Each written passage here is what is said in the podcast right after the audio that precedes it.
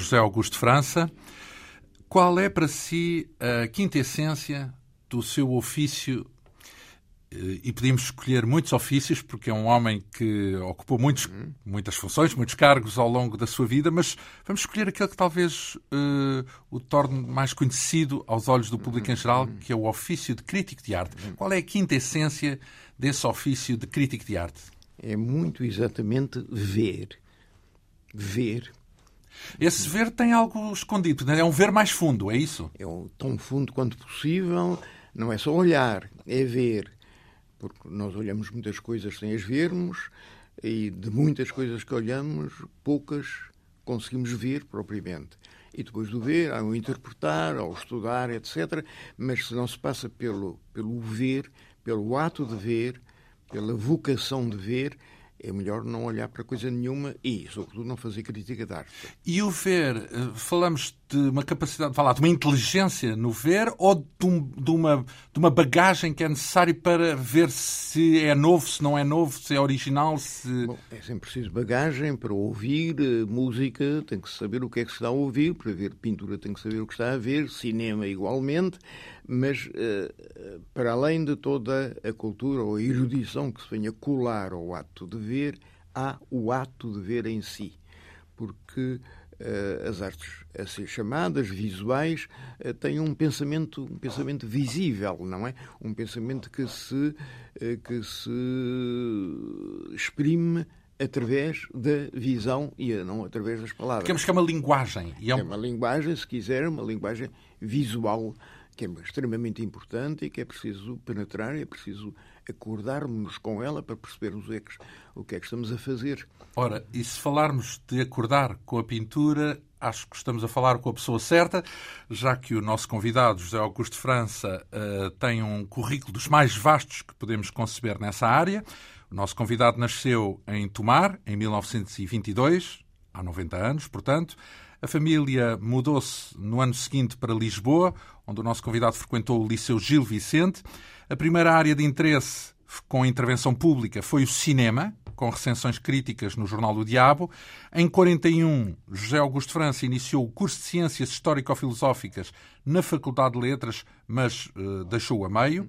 Em 45, passou um ano em Angola experiência da qual resultou, por exemplo, o romance Natureza Morta, editado no final dos anos 40. Em 46 escreveu as primeiras críticas de arte no Horizonte Jornal das Artes, era assim que se chamava esta publicação. Entre 47 e 49 o nosso convidado integrou o chamado Grupo Surrealista de Lisboa, juntamente, por exemplo, com António Pedro, com Vespeira, com Alexandre O'Neill. Durante sete anos José Augusto França foi programador de cinema clássico no Tivoli, no cinema Tivoli, exibindo mais de 200 filmes. A partir dos anos 50 e até hoje, dirigiu e colaborou em inúmeras eh, revistas e jornais. Uh, talvez as pessoas recordem melhor o Diário de Lisboa, mais recente, mas de resto foram publicações não apenas em Portugal, mas também no estrangeiro. Escreveu, por exemplo, nos Cahiers du Cinéma.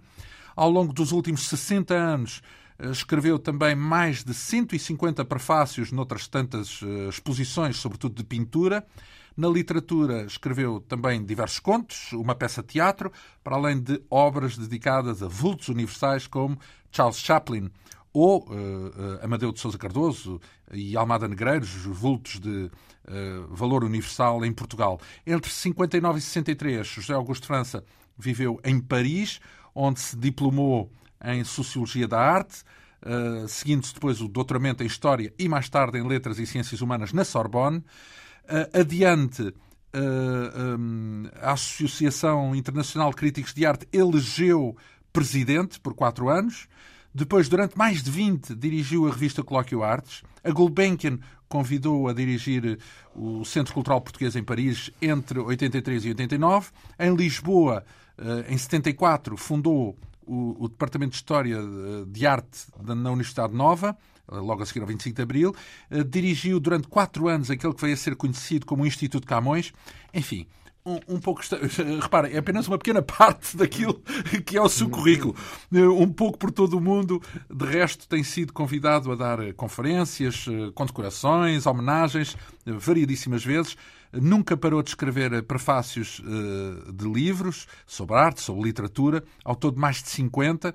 Também livros de ficção, pelo menos 15 na última década. Em geral, para resumir, hoje é tido por muitos como o mais influente crítico de arte no século XX em Portugal. Já agora, o seu apelido, França, eh, atualmente passa uma boa parte do, do ano em França, mas eh, de onde é que vem esse apelido? O, o apelido França, ou melhor, a família França em Portugal, eh, vem, tem uma origem muito distinta. Foi um bastardo do Duque de d'Alençon que veio para Portugal com o Dom Afonso V, quando o rei foi foi pedir ajudas ao Luís XI de França e voltou trazendo na, sua comitiva vários nobres franceses, entre eles o bastardo do Duque d'Alençon, eh, cujo Duque d'Alençon tinha sido um dos grandes capitães de Joana d'Arc, era da, da Casa Real Francesa. Esse bastardo veio procurar fortuna a Portugal, fez, uh, fez família em Portugal, sem grande destaque, e acabou por dar, acabou por dar o Mendès France, o célebre político francês Mendès France, eh, que veio a Portugal, já depois de se reformar, e me pediu, através da Embaixada da França, que lhe fizesse um estudo genealógico. Arranjei um genealogista. Mas já sabendo que tinham alguma relação? Eh, sabendo que havia uma relação portuguesa na família Mendès France. Ah, mas não necessariamente que, consigo. Eh, não necessariamente comigo. A família que é Mendes da França, uhum. e que em francês lê Mendes, Mendes France. Ele sabia disso, mas quis saber como é que isso se passava. Eu arranjei um excelente genealogista que fez toda Uh, o estudo necessário da família e realmente essa, essa demonstração. Mas foi uma eh, coincidência uh, coisa, constar nesse estudo também. Deve ter sido uma coincidência por causa do meu nome e da Embaixada de França. Eu conheci o embaixador e que me ligou a pedir isso. Ora, isto dito, eu não tenho, não tenho convicção nenhuma de parentesco com, com esses Franças dos Duques d'Alençon. Não pode, pode ter visto vindo de outra origem e, de resto, hoje em dia em Portugal, talvez só o Mendès France é que possa, é que possa reivindicar, é, reivindicar essa, essa origem então, quase real. E pegando na sua área de eleição, a área das artes, alguém na família antes de si foi dedicado às artes? Não que eu saiba, não. Meu pai eh, interessava-se muito por literatura, embora tivesse a sua profissão de contabilista, de outra, eh, com outra ordem de ideias, mas enfim, tinha uma excelente biblioteca de que eu beneficiei porque desde menino fui um leitor compulsivo da, da biblioteca do meu pai. E a mãe? Uh, também, também lia bastante, mas uh, as senhoras burguesas do seu tempo, da sua geração, eram domésticas. Uh, eram mais ligadas a coisas mundanas e, do que a coisas intelectuais. Então, nessa, nesse que ficou como o registro primeiro de uma intervenção pública na área das artes, mais precisamente na área do cinema, recorda-se, por exemplo, qual era o filme de que fez a recensão um, no Diabo? um balanço de cinema, um balanço da época, o balanço da temporada que eu publiquei em 1940 no jornal O Diabo, que logo a seguir foi proibido, como sabe, que o Diabo de hoje não tem nada a ver com o Diário dos anos 30 nem tem nada a ver com a Vera Lagoa, nem nada disso. Absolutamente nada. e que foi... Não, era um jornal irreverente, não era? Era um jornal irreverente, era um jornal da oposição, muito vigiado pela censura e que teve como diretores, por exemplo, o Ferreira de Castro, foi um dos diretores, Artur Inês, o escritor. fundador, e o escritor Ferreira de Castro, enfim, muito, muito e muito conhecido, foi um dos diretores que teve até ao fim e no fim era, no fim, quem o dirigia era o Fernando, era o, o Fernando Piteira Santos. Sim, historiador. Portanto, com uma conotação, uma conotação esquerda, uh, esquerda comunista mesmo, sim, não sim. é? Fui grande amigo do Fernando, do Fernando uh, mas o jornal acabou por isso mesmo. Em 40 cortaram-lhe a. Então, e, e esse, lembra-se dos filmes, por exemplo, dessa tempo, 1940? Isso, isso não me lembro se me tivesse perguntado o que ia dizer, não é? Muito agora bem. já não lembro, não sei, Mas, não sei o que Não, é, é porque, uh, digamos que Depois agora... fiz muitos balanços pela Sierra Nova Fora, não é? Nos anos 40, 50, uh, apanhei entre 48 e 58. Foi 10 anos em que eu fiz regularmente balanços cinematográficos na, na revista Sierra Nova. Então, e programou cinema no Tivoli, e, não é?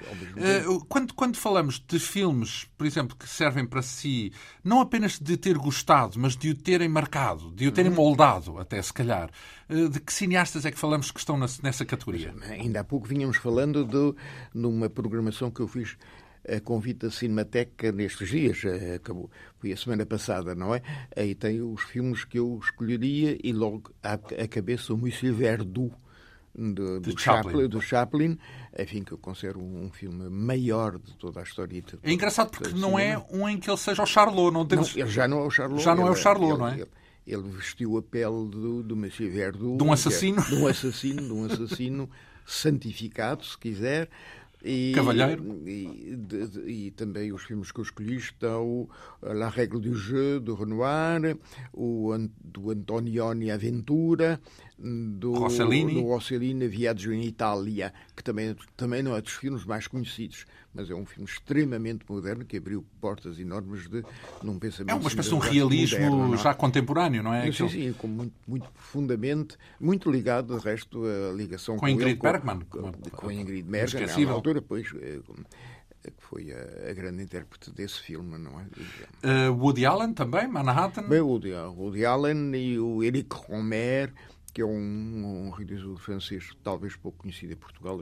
O cinema francês, infelizmente, não é muito Le Genou de Claire. Portanto... Le Genou de Claire seria o filme que eu teria escolhido do, Os Joelhos do, de Clara. Do Eric Romer, que eu conheci, de resto, e, enfim, e todos os Conheceu pessoalmente? Eh, nos Caia de Cinema. Bom, era um homem dessa, dessa geração e da minha prática nos, nos Caia de Cinema, com um, André Bazin. Houve aí uns anos onde foi frequente no, no cinema em Lisboa davam bastante destaque, pelo menos, às, aos filmes de Eric Romer, com O Bom Casamento, O Rayon Sim, Vert, Le Rayon Vert. Rayon Vert, pois. Ah. Mas são filmes de certa dificuldade para o grande público, não, não passam, com certeza, não é?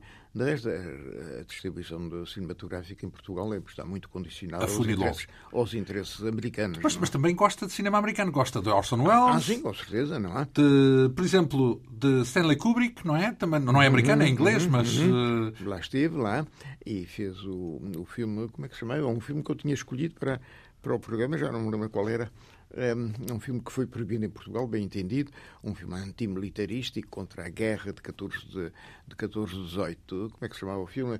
A Glória, The Path Pats, of Glory. Paths of Glory. Paths of Glory, Os Caminhos da Glória. Os Caminhos da Glória. É um filme extremamente importante que eu estive para apresentar em Portugal, né, sem a censura, o ter visto primeiro. Eh, tudo se fez, toda a apresentação estava combinada no Cinema Império, e depois a censura viu o filme, teve que ver o filme. E quando viu o filme ficou perfeitamente horrorizada com aquele filme que ia passar, que ia passar em, em à SUCAP. E cancelou? E cancelou, evidentemente, foi proibida a sessão.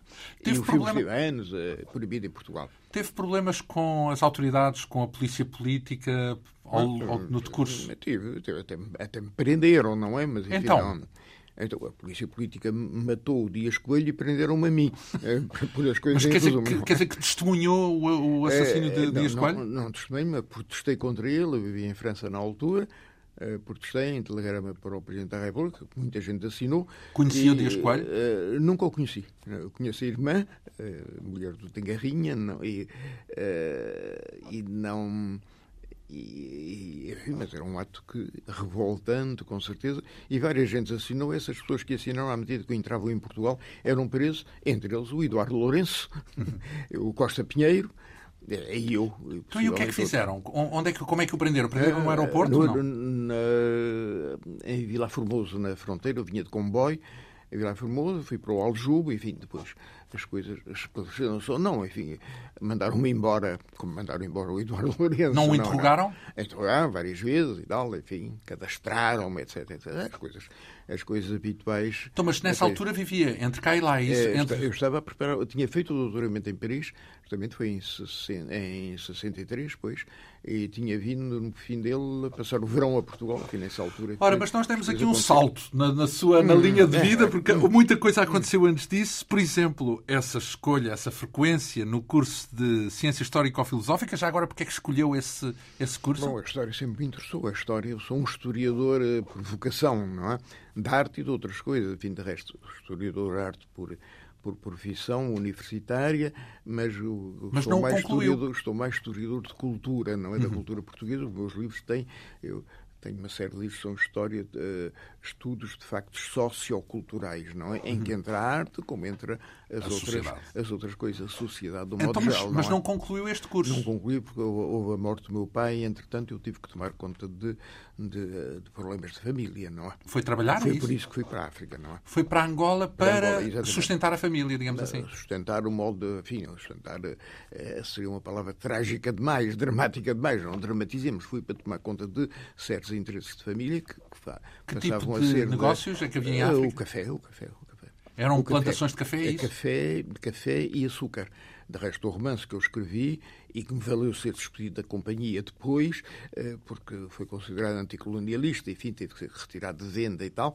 Eh, eh, a natureza morta passa-se numa fazenda, numa fazenda açucareira de Angola, de, perto de Luanda. De Mas isso, o romance foi publicado já muito depois de regressar, não é? Foi publicado em 49. Em 49. E a experiência em África foi em 45, 46, não é? Em 45, 46. Então, escrevi o romance a seguir e, e foi publicado. E essa experiência depois, em Angola foi importante?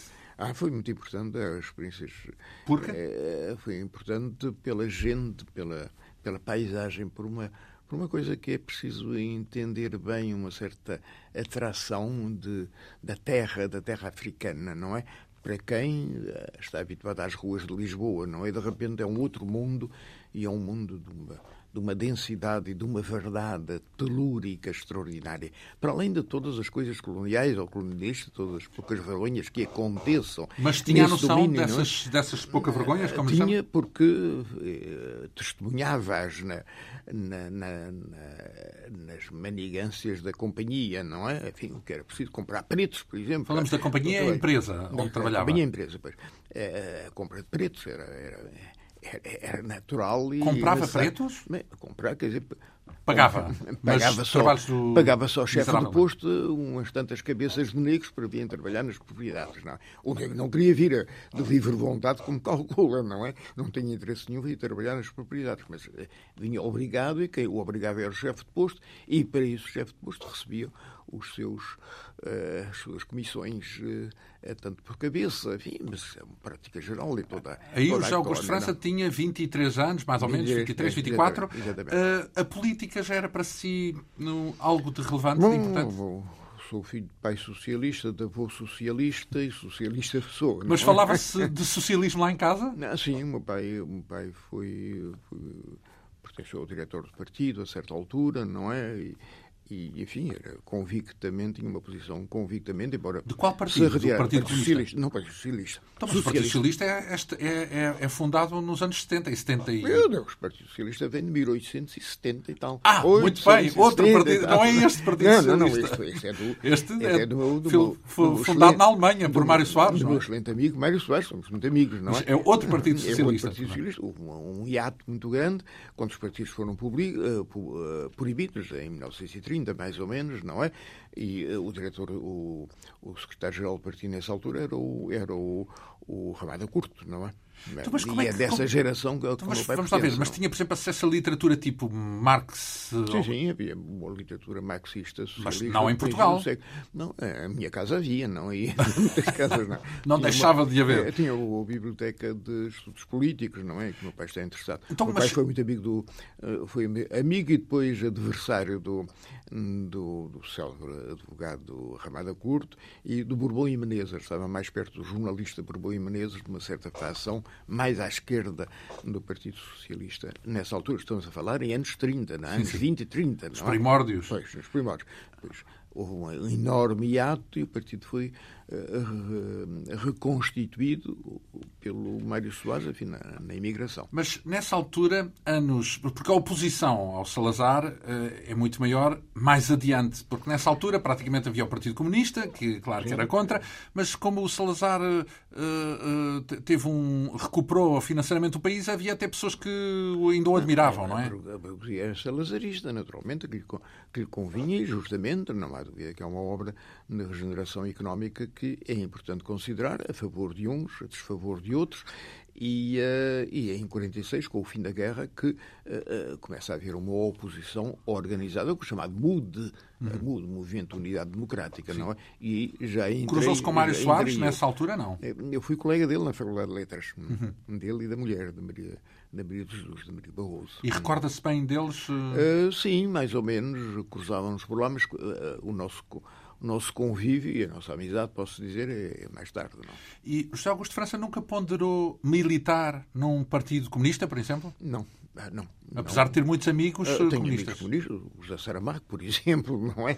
Que nasceu no mesmo dia que, que nasceu no mesmo dia, à mesma hora, e à mesma hora que eu, não é? E, e a poucos sempre... quilómetros de distância, ele no Ribatejo, o José Augusto de França em Tomar, portanto não é, é assim tão longe. quilómetros é, em, à volta do Azul. E fomos, tivemos sempre excelentes, excelentes relações. Ele, ele era comunista, eu não era, mas isso não impedia outro, o Urbano Tavares Rodrigues, é um dos meus melhores amigos, não é? E é um homem do, do PC, convicto, e faz ele muito bem. Uh, eu nunca, nunca militei politicamente, tive que fazer uma coisa Uh, por, por, ah, mas, mas, era comunista, mas sem militar? Comunista, ou... comunista não, é socialista. Socialista, socialista sim. Então, uh, socialista por estar, por ter essa essa essa Sim, por cultura, não? É? Por, exato, por, cultura, pela circunstância, digamos por cultura, assim, por esse... cultura, cultura intelectual e cultura sentimental também, naturalmente. Então, e na área das artes, como é que surgiu o seu interesse pelas artes plásticas? Vendo, voltamos à primeira à palavra do princípio, vendo, vendo, desde menino que eu via exposições. Sim, mas podia ver museus, cinema e ir mais para a área do cinema, mas uh, acabou por se dirigir mais para bom, as artes plásticas. Porquê? Uh, porque. Cinema também é ver. Uh, porque ao mesmo tempo, em 1946, eu fui pela primeira vez a Paris e vi o meu primeiro Picasso na vida, não é? E o Picasso numa, numa exposição no, no, no, que se estava a tentar re, recuperar do, do Museu d'Orsay. É ainda não era o Museu d'Orsay, era o, era o Museu do Luxemburgo, enfim, uma exposição, coisa mais complicada que isso. A exposição era mesmo na, no Louvre, numa, numa aula do Louvre, não é? Houve uma grande exposição, enfim, de exposição e, da Mas foi um quadro em, especi em especial? havia três ou quatro quadros do, do, Picasso. do Picasso e de repente, olhando para o Picasso, o Picasso existia, estava ali em carne e osso, é, emoldurado à minha frente, isso é uma, dá uma certa comoção para aqueles, para quem conhecia o Picasso, como, como toda a gente de reproduções ou ou de leituras. E foi, foi Mas e o que, é que, o que é que o impressionou nessa, nessa arte de Picasso? Uma nova maneira de encarar a realidade, uma nova, uma nova visão do mundo, uma nova visão de, do, do, ser humano. É, já vinha do cubismo, com certeza. Eu, eu, sabia isso tudo, mas uma coisa é saber-se de, de leitura e de outra experiência. e outra é de ver, de repente. Está ali, está ali e está a uma certa comoção. É como ver a, a mulher amada. Pode-se ter visto fotografias, de repente a mulher está ali, não é?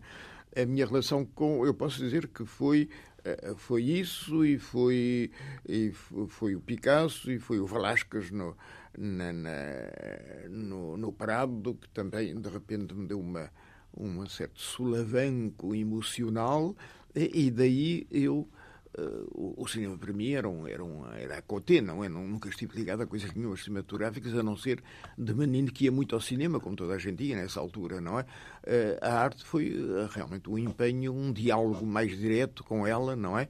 E foi em 46 que eu fiz a, minha primeira crítica de arte, vendo uma grande exposição do Portinari em Paris, e conhecendo, conversámos, eu fiz um, um artigo grande sobre Portinari, numa revista que havia então em Lisboa, Horizonte, e uh, o jornal, uh, o artigo agradou, enfim, havia certas, certas qualidades que, que eu manifestava e, e daí me comecei a, a interessar pela arte e, e, pela, pela arte, sobretudo pela pintura na altura, e isso me arredou de uma, de uma, outra, de uma, outra, uma outra linha que Uh, esperavam que eu seguisse, que era a linha do, do romance, a linha romanesca, a linha de, literária. ficção, a linha literária, por assim dizer. Realmente publiquei o romance em 49, ele teve um sucesso, há uma quarta edição já, publicada há, não há muito tempo. Uh, publiquei um livro de contos. Mas ao género de neorrealista? Uma não, coisa... enfim, há umas certas uma certa responsabilidade uh, social no livro, mas o que me interessa é a reação das pessoas. A heroína Dos personagens. das personagens, a heroína vive, vive um, um, drama africano, não é? e é isso que me interessava que me interessava exprimir. Portanto, o romance inova de certo modo, tem um pano de fundo que é de crítica social, porque há, há os, há os maus tratamentos que na que na Fazenda são infligidos ao, aos negros. Isso e que passa, testemunhou, não é? E que eu testemunhei, que eu vi, e, e há uma, uma mulher que vê também isso e reage dramaticamente, interioriza isso. É a heroína do romance. Isso, e o romance foi, por um lado, atacado porque tinha essa parte psicológica que aos neorrealistas não agradava, não é?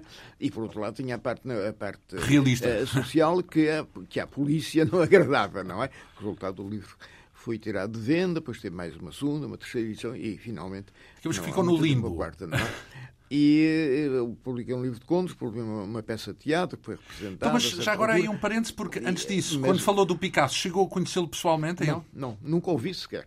É... Até, até, se podia ter dado o caso, não é? é pois, naturalmente, em Paris, estávamos em Paris e. Porque ele morreu no bairro, em 70, salvo erro. 70 e tal. Eu fiz uma grande homenagem quando ele morreu. Eu estava em pleno Congresso da Arte do século XVIII, em Braga, e veio a notícia, caiu a notícia da morte do, do Picasso. Não é? E o, o, o diretor do, do, do Congresso, o, uh, o professor. Uh, Uh, Robert Smith, um americano, pediu-me se eu fazia umas palavras sobre Picasso, porque, enfim, eu, estava mais ligado à arte moderna, para além do século XVIII, que também era um pouco a minha especialidade, por causa da Lisboa Pombalina. Ele pediu-me uh, se eu fazia as palavras. Eu fiz, fiz umas palavras bonitas e emocionais naquilo, e pus toda aquela gente, ilustres especialistas do século XVIII, de pé a fazer um minuto de silêncio pela morte do Picasso. O que, é, de certo modo. Surrealista. Que é, de certo modo, surrealista, se quiser. Ora bem... Nunca daqueles senhores pensou uh, levantar-se em silêncio pela morte do Picasso. Levantaram mesmo. Uh, Mas não, o Picasso tinha ateliê na Rua da Grande Augustin, eu morava perto e por acaso nunca Podiam-se ter cruzado na rua até. Nunca, ouvi. O que é que teve o surrealismo, já que falamos dele, para o atrair a partir de certa altura? Uh, bom, imaginário poético, portanto, leituras de poesia e de, de, pintura, e, e, sobretudo, moralmente, isto foi explicado, ainda recentemente o, o Rui Mário Gonçalves fez um speech sobre isso na Academia das Ciências, uh, é a liberdade, de, há uma expressão do, do, do André Breton, enfim, que foi o padre-mestre do surrealismo, liberté couleur d'homme, e essa expressão é extremamente é extremamente atraente e, e, e, reflexiva, não é? E essa consideração que é a liberdade, a liberdade em absoluto, é a nossa própria cor, de homens que nós somos. Portanto, para não fugir ao realismo, ela. é isso? É. Para, para, fugir... para integrar o realismo.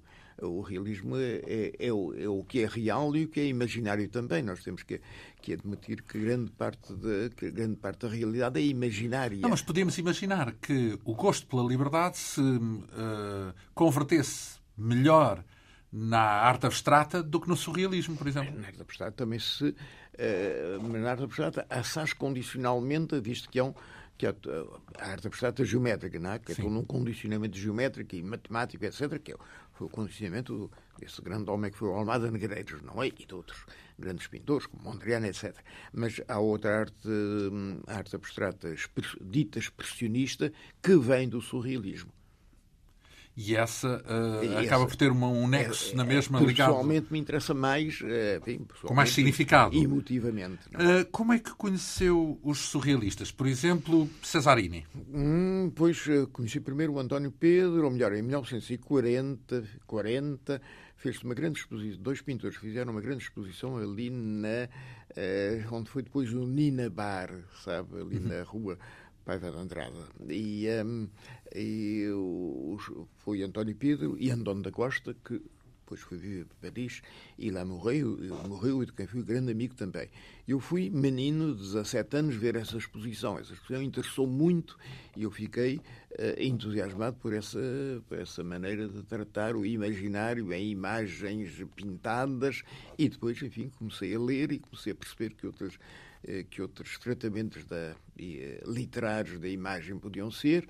Fiz amizade com o António Pedro uns anos depois e quando, quando se criou esse grupo, grupo Sorriso em Lisboa, eh, o Pedro convidou-me se eu estava interessado, se queria vir e, enfim, umas certas reuniões se fizeram em casa de Pedro, em minha casa também, durante dois anos, até fazemos uma exposição, foi um escândalo em Lisboa, em Por... janeiro de 49, a grande exposição surrealista. Por causa, surrealista. Por causa, é, por causa dessa, daquilo do arrojo. Por causa daquilo que lá estávamos a mostrar e, enfim, e, e, até da posição política que nessa altura tomamos a favor do Norton Matos, imagine, não é? Fizemos um manifesto. Era alternativa. Fizemos um manifesto, não é? É preciso votar contra o fascismo e tal. Então isso, foi, o manifesto foi proibido, bem entendido, nós fomos todos ameaçados, e, mas eles não se atreveram a atacar a exposição, deixaram viver a exposição os 15 dias que ela tinha para ver, ali no Chiado, não é? Mas era um corripio de gente, foi um, um certo escândalo político, menos político do que propriamente, propriamente social. As pessoas iam ver para dizerem mal e para se. Uh, para, para protestarem umas com as outras.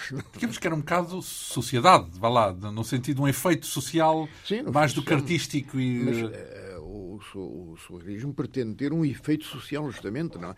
A expressão do o, uh, changer le monde, dizia Karl Marx, não é?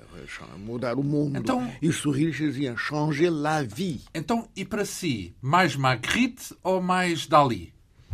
Uh, meio, o Dali tem má Uh, tem uma má conotação de aldrabices e outras coisas piores, não é bom. Então, aldrabices? Foi franquista, ah, etc, bom, etc, etc, etc, Foi um oportunista muito grande, embora com um talento de base evidente, não é? Mas a mim interessa mais a pintura do Magritte, sobretudo um quadro do Magritte, né, que não sei se tem presente, que é um cachimbo, um cachimbo tal e qual, muito bem pintado, muito realistamente pintado, uma grande tela, e esta legenda por baixo inscrita Ceci n'est pas une pipe. Isto não é um cachimbo. Bom, eh, entre a imagem do cachimbo que se impõe a, todos os, a toda a nossa experiência de cachimbos, não é? Então, e a declaração mas... que não é um cachimbo criam, criam um mal-estar, criam uma, Isso... uma contradição e, evidente que é poética. Divertido e também. Que é e que é surrealista, portanto, não é? Eh, podíamos também dizer isto não é o urinol do urinol do Duchamp. É, do Duchamp, que, que foi uma coisa que fez um grande escândalo em 1917, creio, não é? Enfim, transformou a perspectiva Esse tipo de choque de, falar das correntes nas artes que de repente baralham tudo. Mas é preciso baralhar tudo, não é que as artes andam muito certinhas de época em época, de geração em geração. E de repente há uns jovens, foram os cubistas, não?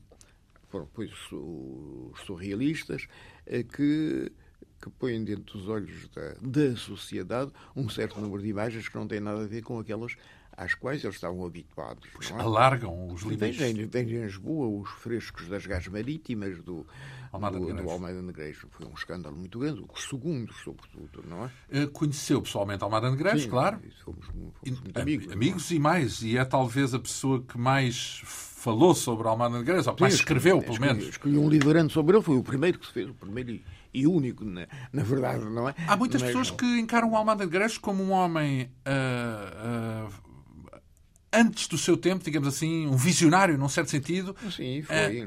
Era um homem extremamente complexo, o Almada Negreiros, de uma, com, uma, uh, com uma, um cariz muito muito afirmativo, era um, era um homem de, constru, de construir e de construir um era mundo como imaginário. Dele também. Como um mundo imaginário. O traço dele também era muito seguro. Sim, muito... sim. Era um, era um homem extraordinário, enfim, a sua filosofia é muito discutível, evidentemente, ele não se considerava filósofo, nem cientista, nem coisa nenhuma, era o homem do ver, era o homem da, era o artista, só falava enquanto artista, é que ele falava, falando ou, ou pintando. E deixou uma obra muito grande. Também, e ele... escrevendo, tem um grande romance do, do primeiro metade do século, que é o, o Nome da Guerra. Que é Surrealista também. Uh, certo modo, tem certas coisas surrealistas. Há uma, há uma cena na Engomadeira, que é uma grande novela dele, que é uma cena perfeitamente surrealista, não é? é Pré-surrealista, se quiser, porque é anterior ao surrealismo e qualquer surrealista eh, poderia, poderia subscrever então, dez anos depois. Não das é? figuras que estudou, e estamos a falar. Mas deixe-me dizer. De Almada Negreiros. Ficamos mais um minuto no Almada Negreiros. Há uma coisa que é preciso ver, é, e está à vista toda a gente, é a parede gravada na Fundação. No átrio da Fundação. À entrada, logo. No que é o princípio Fundação, uh, que se chama Começar E que é o testamento espiritual dele. Ele fez aquilo e morreu a seguir, não é? Eh, com, com 70 anos. São uma série é? de figuras geométricas, É, mas figuras numa geométricas, rede complexa, não Uma é? rede extremamente complexa, interpretações difíceis. Há um excelente estudo de um professor de matemática sobre isso, do, do João Furtado Coelho, eh, e há outras interpretações possíveis, de míticas, mitológicas, etc. Mas, de qualquer modo, aquilo é um poema gravado, não é? É um poema, Sim. não é um E poema além com disso, palavras, é um quase, poema com é quase não esculpido também. É, é, é gravado a fundo, com, Gravado, e não é? pintado, e pintado das Sim, está ali na Gulbenkian. Quem não se deu conta, quando entrar, é melhor olhar em frente e olhar bem, porque tem ali uma, uma obra-prima. É, é, é dos sítios mais visíveis de Lisboa, não é? E as pessoas passam por ali. E não como- se apercebem às sem- vezes. sem estarem- e vale a pena contemplar certeza, é? essa obra. Como vale a pena contemplar qualquer coisa de Almada de Grés. Mas eu justamente ia lhe dizer, porque eh, quando mergulho no seu testemunho eh, como crítico de arte, eh, pergunto eh, qual teria sido a figura que considerou mais importante, mais germinal naquilo que a arte eh, diz respeito em Portugal. Se foi o Amadeu de Sousa Cardoso, se foi o Santa Rita Pintor, conhecem-se poucas coisas porque Uhum, não sobrou muito, mas se foi muito mais tarde já Almada de Negreiros, como é que é? Qual é, qual é o- a genealogia? Nessa genealogia, quem é que foi mais decisivo? Eu voto Almada Negreiros, não é? Até porque o Amadeu teve muita importância naquilo que fez, sobretudo no ano 16, ele morre em 18, 16, 17, ele morre em 18, mas ninguém viu em Portugal. Ele, toda a obra dele, ele morre em 18, a gripe espanhola no Só norte. posterior, então. A viúva, a viúva segue para a França e leva-lhe os quadros todos, e só em 58 é que ele é conhecido em. em Então, mas isso estamos a falar de alguém que influenciou a pintura, não é? Uhum. Mas então e o gênio, medido assim eh, a seco? Bem, eu acho que é o Almada. O Almada é um grande poeta, o Almada é um grande pintor, o Almada é um, é um pensador. Portanto, é o eh, pináculo da generis, arte né? portuguesa. Ah, Sim, eh, diziam que ele era o porta-estandarte do modernismo, porque não, chama-lhe o que quiser, de qualquer modo, é um homem, de qualquer modo, é um homem extremamente complexo e de uma, de uma riqueza, de uma riqueza intelectual e emotiva muito grande. Então, não é? e outros pintores que eh, são contemporâneos do século XX, digamos assim, não sei se os conheceu, por exemplo, Marco Chagall, conheceu? Não, eu conhecia a obra dele, evidentemente, não, mas eh, pessoalmente não. Ou Juan Miró, por exemplo. Eh, Também a obra, mas nunca o homem, não é? E são. eh, O Dali viu uma vez atravessar uma sala. mas sem ligar a grande- ninguém. Com uma grande com uma capa, corte, não é? Com uma é? grande capa, não é? Ah, pronto, até, até era normal que tivesse uma corte de pessoas atrás dele. Ahm, mas, mas, por exemplo, Vieira da Silva é, é um. Sim, alguém. fomos, fomos bastante amigos, não é? Vieira da Silva. Eu escrevi uma vez que ele era o grande pintor da consciência moderna. E foi, a certa altura, é um dos grandes pintores da Escola de Paris, sem dúvida nenhuma, ultrapassa muito o esquema português, enfim, nunca viveu em Portugal, e só muito tarde foi reconhecido em Portugal, só em 70 que uma grande exposição na Fundação Gulbenkian deu a conhecer a Portugal, e a Vieira foi eh, extremamente importante no, no quadro parisiense e, portanto, passando daí para, para a universalidade, não é? É um dos grandes pintores da sua geração, sem dúvida nenhuma, de, portanto, dos anos 60, 70, não é? Uma referência na mesma, em É todo caso. referência, é um pintor. Ah, Cargaleiro, por exemplo.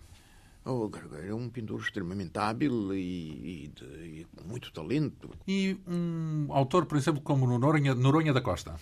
Oh, Somos muito amigos, enfim, desde o princípio dele, desses anos 60, não é? Ele teve uma grande época que deu uma magnífica exposição no, no centro de Belém, não No é? Centro Cultural de Belém, No aqui há Centro poucos de anos, Belém, foi eh, há poucos anos, e já feito por, por o Cieu e o Rui Mário, o Gonçalves e o Fernando Pérez. O, enfim, o, o, eh, o apoiámos muito no princípio da carreira.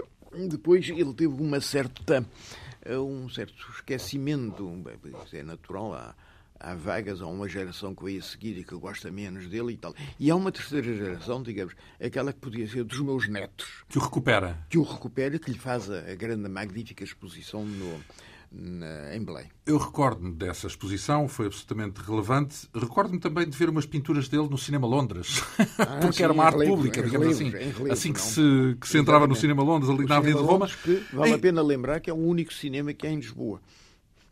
Para além dos multiplexes, não é? Que estão em centros comerciais. Fala em cinemas, não é? Fala em cinemas. Pois, É o São Jorge cinema. já era, o São Império já era, o Monumental, o Monumental são multiplexes agora também. Desapareceu tudo, menos o, O Cinema Londres. o Londres e o, e o velho cinema ideal na, na, como é que se chama? Não é do Combro, na, na calçada do Combro? Não, é, antes de chegar ao Combro, ali na. Lá em cima. É, pois, é, que era um cinema piolho, não é? Um cinema de Ardinas, ah, é um cinema de Ardinas, numa cave do, de um edifício e que continua, o mais antigo cinema de Lisboa, mudou de nome e continua a existir lá dá coboiadas, dá livros pornográficos e tal, mas mantém-se. Está de pé. Mantém-se. É um cinema propriamente dito. Ora bem, e a vivência, a propósito de lugares escondidos também, a vivência de quatro anos em Paris, para si, foi importante? Eu tive duas vivências em Paris. A primeira, quando eu estava na. De 59 fazer, a 63. Depois, fazer, fazer o doutoramento e tal, e, e, fiz muita crítica de arte nessa altura na revista Arte do Jordi, pertencia à redação deles, e oh, fazia a história do século XVIII e a crítica da, da, arte contemporânea. Publiquei muitas, muitas críticas de arte, muito mais em, em França do que jamais em Portugal. Não? É? Foi uma experiência muito grande. De, de, eu era jovem, tinha 30 anos, não é? Que idade é que eu tinha? 50, eh, estamos a falar. Quase 40, 30 e muitos. 30, 30 e tal anos e tal. E, e mudei de vida. Eu tinha tido uma vida em Portugal fui editor, é uma coisa chamada Dicionário de Moraes, que conhece, não? o maior dicionário publicado em Portugal, língua portuguesa, de 12 volumes. Eu fui o editor, não, não o autor, bem entendido, não sou psicógrafo, mas o, digamos, o empresário e o, o, o organizador da, o da, da, publicação, o editor, o editor uh, consciencializado para isso e com proibição de, de publicar qualquer coisa qualquer outra coisa que fosse, não é? A censura caiu-me em cima e, enfim, admitiu que eu publicasse o Decino. O Moraes já havia dois volumes publicados, mas, mas, o senhor não publica mais nada. Isso é uma condição especial, não é? Porque não pode ser, é desafeto à situação, não pode ser editor. Desafeto, assim? É Era a designação? É os afetos, é os afetos, não, os afetos e os desafectos, não é? Bem, tá sabe, o jornalismo era assim, não Era, todo, era mais para o desafeto, às vezes. Os editores tinham hum, tinham o mesmo estatuto do diretor do jornal, não é? Só podia ser editor ou diretor do jornal quem a censura aprovasse, não é? Quem fosse afeto, digamos Quem fosse assim. afeto, não é? Ora, e, eh, então, mas estávamos portanto, a... eu, eu, durante 12 anos, durante 11 anos, eu publiquei o Dicionário de Moraes, era a minha vida em Portugal, enfim, de, então, mas digamos que foi para Paris no, tempo, quando tinha 30 e poucos anos para fugir resolvi, daqui, é isso? Resolvi o problema, liquidei o negócio do Dicionário de Moraes e fui viver para Paris. E qual era o seu objetivo? O que é que ia à procura? Fazer o doutoramento, fui, eh, tinha sido convidado pelo Frank Astel, que era um dos um grandes professores da, do, justamente da Escola de Altos Estudos, não é? Que me convidou para fazer um doutoramento com ele e, e foi nisso que eu me encarreirei, fiz o, o Então, não chegou a pensar em ficar por lá para sempre? Bom, até tive um convite dele de ficar como assistente, mas, enfim, por razões familiares tive que regressar, razões domésticas, regressei a Portugal e, e, depois a seguir ainda outra vez a França me, me chamou e depois veio o 25 de Abril nessa altura. o 25 de Abril deu-me trabalho, sobretudo deu-me responsabilidades em Portugal. Havia coisas a fazer aqui. Digamos que mudou a equação. Mas antes disso ainda, eh, eh, quando tira aqueles doutoramentos na Sorbonne, o que é que, o que, é que tinha a Sorbonne que não tivesse em Portugal? Ah, história de arte, não, não havia história de arte de ensino em Portugal, não havia, não. É, portanto, eu fiz um doutoramento em, uh, doutoramento em História e História de Arte sobre Lisboa Pomalina, eu não podia fazer isso em Portugal, não havia com quem, não é?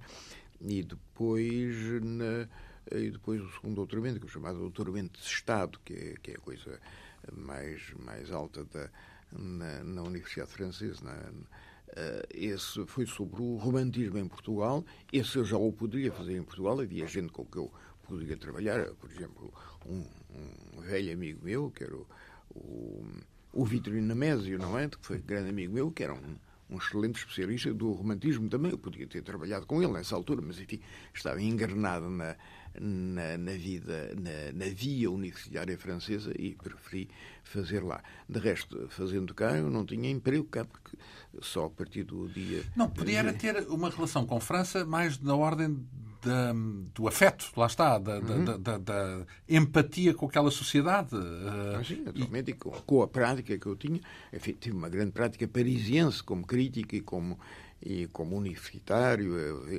Paris era uma cidade que eu estava mais à vontade em Paris do que em Lisboa. Simplesmente em, em Lisboa eu não podia ter trabalho porque uh, trabalho universitário na medida em que era desafeto à situação. Só no dia 26 de abril é que eu tive emprego, é que eu pude ser funcionário público, não é? Uh, no, no, durante a crise académica de 62, por exemplo, não, não viveu cá, não, não estava cá? Não estava cá. Uh, e no maio de 68, estava onde? Uh, maio de 68 eu estava para ir para Paris e não fui porque havia aquele rebuliço todo, eu era pai de família e não me ia meter no meio do rebuliço, não é? Cheguei logo a seguir, em junho de 68, ainda estava a Sorbonne ocupada, andei muito com o António Jassaraiva, que estava lá imigrado, não é? Historiador. Andei muito com ele, andei muito com ele a ver, a ver coisas e entendi, creio que entendi mais ou menos bem o que aquilo representou na vida, na vida social europeia, não é? E, o, o diapasão tinha vindo da América, aliás, mas foi extremamente importante esse meio de 68 ali. Por causa da guerra do Vietnã, nomeadamente. Uma das coisas na América. Mas também por causa da guerra da, do, do colonialismo e da guerra na Argélia. Na Argélia, pois. Por aí fora. Uh, depois do 25 de Abril, onde é que está quando está o 25 de Abril? Eu estava em casa e fui acordado pela minha mãe, muito aflita, que havia revolução, não é? Eu cheguei à janela, vi que havia uma revolução realmente, enfim, fui mais ou menos ver o que se passava. Uh, tinha muitos amigos implicados nela, naturalmente, não do lado militar. Mas já mas, sabia? Não. Uh, não, não sabia, não. Não, está, uh, não sabia. De resto, na, na véspera, eu tinha estado em casa do Conselho Cultural Italiano que sabia qualquer coisa, não é? E havia uma atmosfera suspeita, não é? Na véspera, exatamente, Sim. quer dizer, no dia, no dia 24. No dia 24, não é?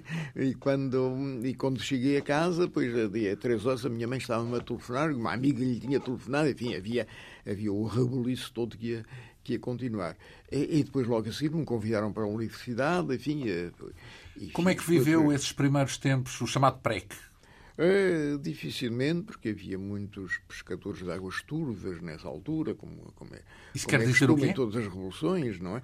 Há oportunistas, pessoas, é isso? Oportunistas, pessoas que vêm à última hora e pessoas que têm uma ambição muito grande. Uma, uma quer dizer que o acusaram de coisas não, completamente... nunca, nunca me, eu estive sempre arredado Não disso. sanearam, não? Não, não, não me sanearam, não podiam sanear, antes pelo contrário, não é? Mas eh, não me não embarquei em certas coisas que eram que eram, que eram nitidamente contrárias ao próprio espírito da revolução que estava, que estava a acontecer, não é? Então, mas isso depois repôs-se depois do 25 de novembro? Portanto, gostou, ficou contente com o 25 de novembro? Uh, não, ou melhor, com, a, com o que aconteceu no 25 de novembro, portanto, com, com a ação do, do Ramalhianos, do Ramalhianos, de que eu sou, de que eu fiquei amigo depois, posteriormente, quando ele foi eh, candidato à presidência da República, essa ação foi, foi necessária para pôr um pouco de bom senso naquilo que estava acontecendo, não é? Evidentemente, conheço também o Hotel Serra Carvalho, mas enfim, não, entre um e outro uh, há um bom senso pelo meio, não é? Um bom senso e um mau senso de, das coisas. Mas, de qualquer modo, foi um, foi um período, foi um ano de, extremamente difícil, que foi preciso passar e que foi preciso vivê-lo mesmo, porque se não tivesse acontecido, ficavam uns tumores subterrâneos que depois dariam coisa ali. O tumor foi, rebentou e acertaram-se as coisas. Ora, é? a propósito de conflitos, a sua função de crítico, imagino que lhe criou dissabores também, de autores não, que não gostaram de ler algo que não fosse tão favorável como pois, esperavam, não? Eh, isso acontece sempre. Não? Teve conflitos? Não, nunca tive conflitos, não. Não, nunca tive. pessoas que se queixaram daquilo que escreveu sobre elas? Alguns, talvez, não é? Eh, lembro que um colega seu, o Portela, o Artur Portela Pai, não o atual, de que eu sou amigo, mas o Artur Portela Pai, zangava-nos sempre nas exposições que nós fazíamos, não é? Bom, eh, eh, estava no seu papel, não gostava e escrevia contra. E tinha um belíssimo jornal na mão, que era o Diário de Lisboa, não é? Que depois foi muito meu jornal durante anos. Eu Fui, até ao fim, até, fui, até, até, até, terminar? Eu fui, de resto, correspondente de Lisboa em, em Paris, não é? Uhum. Oficialmente correspondente de Lisboa em Paris. Então, do outro lado, isto é, daqueles que elogiou, digamos assim, uhum. quais foram os pintores portugueses que acha que ajudou mais a divulgar? Ou seja, que de algum modo sente que o seu contributo foi importante para eles serem conhecidos? Por exemplo? Uh, não, não se pode pôr a coisa muito nesse sentido. A crítica teve sempre muito pouco papel junto do público, não os públicos. Mas no métier, se calhar, foi é? importante. Para... Agora, para eles próprios é que pode ter sido importante. Quer dizer, o, o papel da crítica é ajudar a ver e muitas vezes ajudar o próprio artista a ver o que está a fazer, não é? Conversas com os Por exemplo, com quem? O, Noronha da Costa, por exemplo, não é? O, o Niquias Capinacas, por exemplo, o Vespeira, muito, o Fernando Azevedo, o Perne, o, perdão, o, o, Fernando, o Fernando Lemos, que emigrou, emigrou para o Brasil. Este verão, exatamente, eu fiz duas coisas que me deram muito gosto. Uh, apresentei uma grande exposição retrospectiva do Fernando Pernes no Museu de São Paulo, onde está vivendo desde desde 53, não é? É mais uma personagem brasileira que portuguesa, e teve finalmente a grande exposição que a sua obra merece, quer de pintor, quer de fotógrafo, quer de desenhador, uh, de gráfico, e teve uma grande exposição, e eu fiz-lhe o, o prefácio do catálogo. E fiz também o prefácio do catálogo, uma exposição que o, uh, que o Nadir Afonso fez num palação de, de Veneza. Então, duas coisas, duas pessoas que eu um grande amizade, o outro relações, naturalmente relações cordiais e, e admiração, e pude eh, agora, tal, quase para me reformar, fazer duas apresentações de dois grandes pintores uh, que eu sempre estive e que, e que me parecem de grande importância. Então, e das gerações atuais, isto é, pintores que agora tenham, andem na casa dos 30, por exemplo, ou 40, vá lá, entre os 20 e os 40. Está, está informado, continua a procurar Sim, continuo, o que se passa? Uh, tem alguma, faz alguma avaliação do ponto em que Sim, se encontra? Eu, eu, eu estive estive ligado, fui durante 20 anos presidente do júri do, do, dos prémios da AICA em, em, em pintura, e em arquitetura. Então é testemunha das correntes em 80, que por aí até 2000, 2000 arredei-me por razões de idade, achei que outros deviam tomar deviam tomar essa posição, mas é que passaram pela mão uh, 20, anos de... 20 anos de atualidade, não é? é do atualidade, e então, e essa evolução? E essa, essa evolução, as evoluções são sempre positivas, não é? No meio delas é que pode haver algumas, eh, como é que se diz, algumas cáries, não é? mas, de um modo geral, naturalmente que aquilo que eu admirei no século XVI e que admirei no século XIX e que admirei no século XX tem que admirar, e como tu hoje admiro, no século XXI. Então, mas no fundo a minha pergunta é esta: uma pessoa que é tão moldada por aqueles principais uh, uh, protagonistas do modernismo durante o século XX, a pergunta é se sente que no século XXI temos uh, a mesma qualidade, a mesma massa crítica em termos criativos que tínhamos no século XX. Temos sempre, em todas as épocas, há altos e baixos, naturalmente, há gerações que não dão que não dão muito, ou outras que dão mais, não é? Mas esse, esse Digamos que não há falta de talento. Essa então. coisa se, eh, é uma curva sinuosidal, não é? Portanto, a todo momento ela eh, pode descer e então, pode subir. Há uma esperança sempre para o futuro. Diga-me um é? nome que seja bastante novo, muito jovem, portanto, o mais jovem possível, de que se lembrar, uhum. e que para si seja um valor que, que vale a pena acompanhar. Uh, por exemplo, a, é que assim assina, chama-se Mafalda, Mafalda Azevedo, assina Marian, a, a, a, como é? Fala, fala Marian, com, arranjou esse pseudónimo, um bocado estapafúrdio, e que é uma jovem que tem hoje 30 anos, creio, e que é extremamente importante o que ela faz. Eu estive ligado eh, na, eh, num júri, o júri do prémio que a Maluda, lembra-se da claro. Maluda, deixou uma, uma importância. Também escreveu sobre ela, de resto. Sobre ela, fomos muito amigos. A Maluda pediu-me, quando morria, eh, que lhe fizesse um prémio, um prémio para ajudar os jovens, justamente. Que o dinheiro que ela deixava na família era destinado a criar um prémio anual para dar a jovens pintores. Uh, que, que ela estava interessada. Esse prémio foi dado quatro vezes só, depois o dinheiro acabou e não foi possível. E uma das vezes foi a Fala Mariana. Foi a Fala Mariana, uma das vezes que tive esse prémio. Então, e o que é que é determinante para um pintor ter, digamos, uh, ter o seu lugar ao sol? É sobretudo o talento, na sua visão das coisas, ou neste momento conta mais um encontro com pessoas certas? O talento, evidentemente. O talento continua pessoas... a ser mais determinante, é isso? pessoas com igual talento, umas vão para cima, outras vão para baixo, não é? Porque não então tem... o fator distintivo é o quê? A chance. E essa sorte é o quê? É, é, encontrar, ter padrinhos? É um, é um encontro, é um, uma ocasião bem aproveitada, ou uma, ou de repente uma, uma até economicamente uma, como é que se diz, uma uma apresentação de, por uma galeria que está bem no mercado e que consegue, através de um colecionador, então, mas e como é que se consegue, como é que se consegue uma boa galeria? Muitos bons pintores não têm, não têm boas galerias, muitos, não direi maus, os maus nunca passam, não é? Mas eh, se, fazer, se fizer uma linha média, nessa linha média há com sorte e sem sorte. Na linha de baixo é melhor não ter sorte, porque não adianta.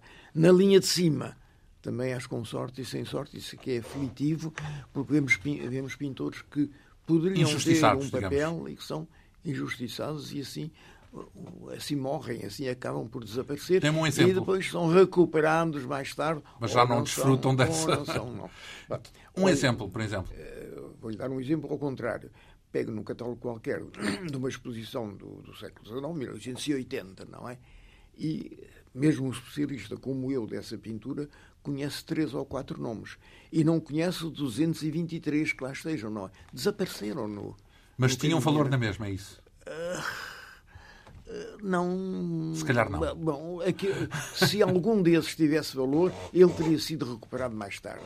É? Digamos que o tempo encarrega-se de fazer justiça, é isso, na sua convicção? Ah, era bom que assim fosse. Era bom que assim fosse. Às vezes há sempre enganos. É, ou leva muito tempo a que, a que isso aconteça, não é? Ora bem, leva séculos, pode levar séculos. Eu, não, não é? digo, eu ia dizer que muito tempo é a experiência que o José Augusto França tem, mas bem, não chega aos séculos, é, mas, não, mas já vão muitas décadas. Mas, mas Ora, só um último pormenor. Tenho 70 anos de, de experiência. E muita coisa, e muita coisa, subidas e descidas. Ora, nasceu, já aqui dissemos, no mesmo dia que José Saramago e até bem hum. perto. Uh, aliás, um livro até que evoca isso Foi, na exposição que está no, no, no, na, na, Biblioteca Nacional. Um estudo uh, essa, essa, esse nascimento, essa coincidência tem para si significado? Não, não, não, várias vezes revolvemos a coisa, os dois em conversa, ouça lá como foi. Bem, casámos ambos duas vezes, ambos temos uma filha única. Uh, bom, eu dizia a brincar uh, aquilo que o, que o Picasso, que o, que o Dali dizia do Picasso, pois somos ambos gênios, somos ambos uh, tipos formidáveis e tal. Ele é, ele é comunista e eu tampouco. E eu também não. Quer dizer, punha em dúvida o comunismo do. Em do brincadeira, Picasso. punha em dúvida o comunismo do Picasso. Ele é comunista e eu tampouco. Digamos que poderia aplicar essa frase à dupla Saramago uh, José Augusto França. Bom, eu tenho divertido com essa frase, não sei se justo ou injustamente, mas o Saramago tem um talento muito grande, literário, com certeza, mas seu prémio Nobel, enfim, muitas Não há, não há Nobel de, de, de, críticos de arte? É, é, nunca haverá mais nenhum Nobel em, Portugal, em, em Portugal porque, na verdade, verdade, a literatura portuguesa não é tão conhecida como isso, enfim, e há outras. É eh, o Nobel também não é assim tão, tão liso como isso, não é? Muitas manobras e muitas, muitas uh, perturbações na sua atribuição, mas um português já o foi, o, o Ferreira de Castro andou anos à espera de o ter, não é? O Jorge Amado andou anos à espera de o ter e finalmente o Saramago, ainda, ainda bem que o Saramago podia, ser a Bessa, podia ter sido a Bessa Luís, a Agostina Bessa Luís, não é? Da mesma idade, exatamente, e com, e com, e com grande, grande, grande qualidade, não é? É apenas uma das facetas uh, que podemos uh, testemunhar a propósito do nosso convidado, José Augusto França a quem eu agradeço esta vinda aqui à Antena 2. Eh, para muitos é o mais influente crítico de arte no século XX em Portugal. Foi.